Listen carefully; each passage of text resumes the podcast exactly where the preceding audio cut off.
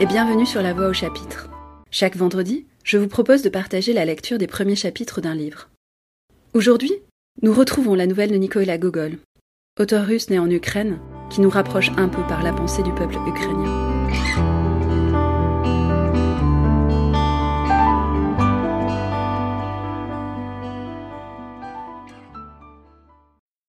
Mais revenons à notre haut personnage.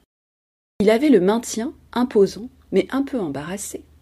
Son système se résumait en un mot sévérité, sévérité, sévérité. Il répétait ce mot trois fois de suite. Et, la dernière fois, il fixait un regard pénétrant sur celui à qui il avait affaire. Il aurait pu se dispenser de déployer tant d'énergie, car les dix subalternes qu'il avait sous ses ordres le craignaient assez sans cela. Dès qu'ils le voyaient arriver de loin, ils s'empressaient de déposer leurs plumes et accouraient se tenir debout sur son passage. Dans ses conversations avec ses subordonnés, il gardait toujours une attitude fière et ne disait guère que ces paroles. Que voulez-vous? Savez-vous à qui vous parlez? N'oubliez pas à qui vous vous adressez.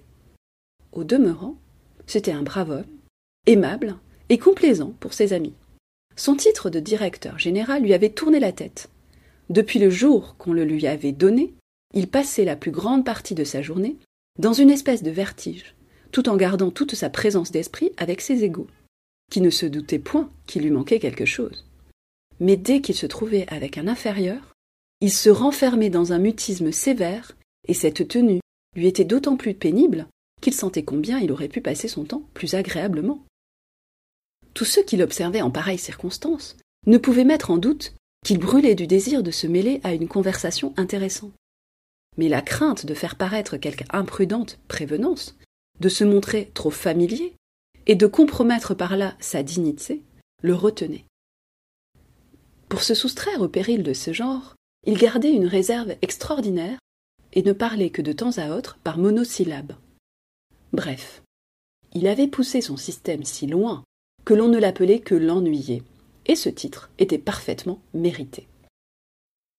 Tel était le haut personnage, dont Akaki devait se concilier l'aide et la protection. Le moment qu'il choisit pour tenter sa démarche semblait tout à fait opportun pour flatter la vanité du directeur général et pour servir la cause du conseiller titulaire. Le haut personnage se trouvait dans son cabinet et causait gaiement avec un vieil ami qu'il n'avait pas vu depuis nombre d'années, lorsqu'on lui annonça que M. Bachmachkin sollicitait l'honneur d'obtenir une audience de son Excellence.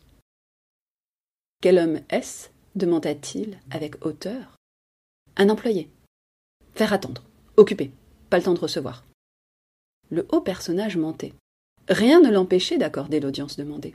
Son ami et lui avaient déjà épuisé plusieurs sujets de conversation. Déjà plus d'une fois leur entretien avait été interrompu par de longues pauses, au bout desquelles ils s'étaient levés l'un et l'autre, en se tapant familièrement sur l'épaule. Et voilà, mon cher. Et oui, Stéphane. Mais le directeur général ne voulait pas recevoir le solliciteur pour faire sentir toute son importance à son ami, qui avait quitté le service et habité la campagne, et pour lui faire comprendre que les employés devaient faire le pied de grue dans l'antichambre, jusqu'à ce qu'il lui plût de les accueillir.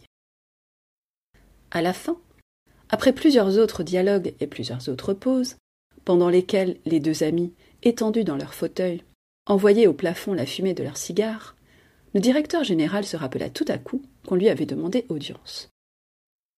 Il appela son secrétaire, qui se tenait à la porte avec plusieurs dossiers, et lui ordonna de faire entrer le solliciteur. Quand il vit Akaki, l'air humble, en vieil uniforme usé, s'approcher de lui, il se tourna brusquement vers lui et d'un ton raide. Que voulez-vous?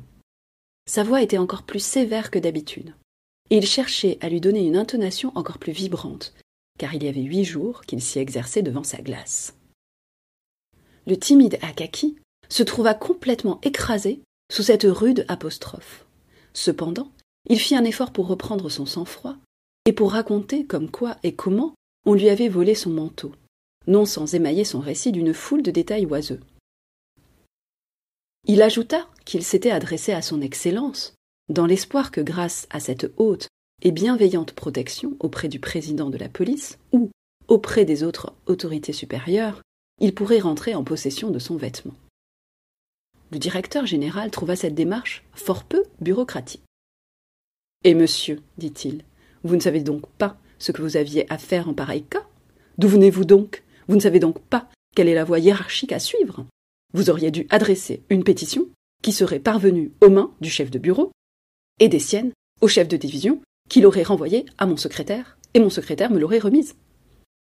Permettez-moi, interrompit Akaki, en faisant un nouvel effort, mais cette fois, un effort suprême pour recueillir le peu d'esprit qu'il eût conservé, car il sentait que la sueur lui coulait sur le front.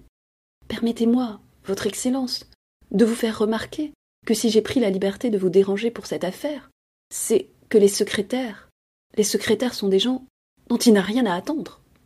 Hein? Quoi? Vraiment? S'écria le directeur général. Vous osez tenir un pareil langage? Où avez-vous appris de semblables suppositions? Il est honteux de voir les jeunes gens, les subordonnés, s'insurger contre leur chef. Dans son transport, le directeur général ne voyait pas que le conseiller titulaire avait dépassé la cinquantaine et que la qualité de jeune ne lui convenait plus que relativement, c'est-à-dire dans le cas de comparaison avec un homme de soixante-dix ans. Savez-vous, continua le haut personnage, à qui vous parlez? Souvenez-vous devant qui vous vous trouvez ici. Souvenez-vous-en.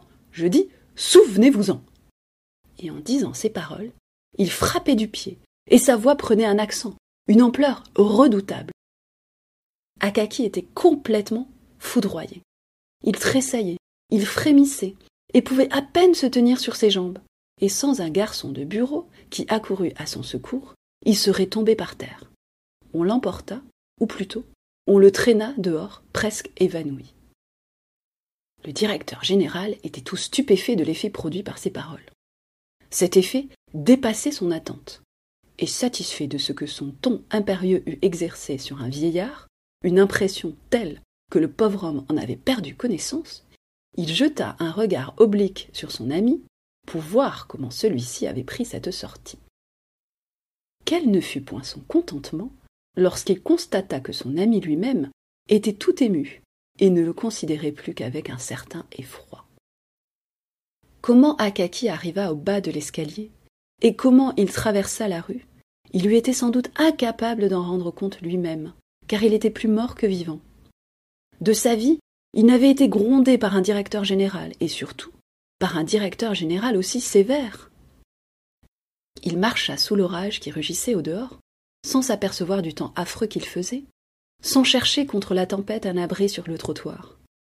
Le vent qui soufflait de toutes les directions et sortait en rafale de toutes les ruelles lui causa une inflammation de la gorge.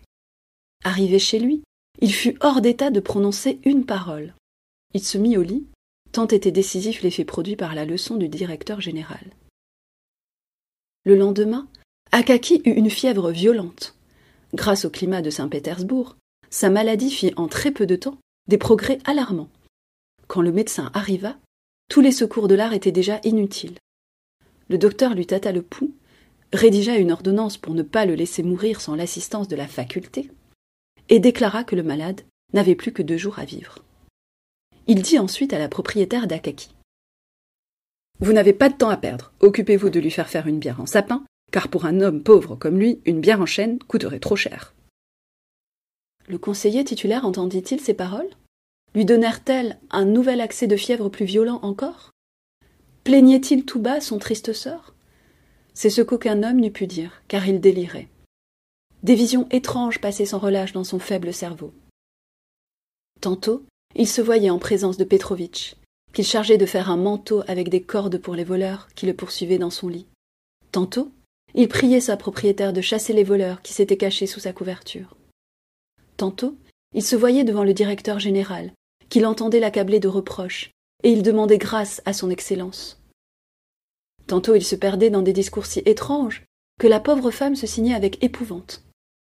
Jamais de sa vie elle n'avait entendu pareille chose, et les propos inouïs du malade la mettaient d'autant plus hors d'elle-même que le titre d'excellence y revenait à chaque instant.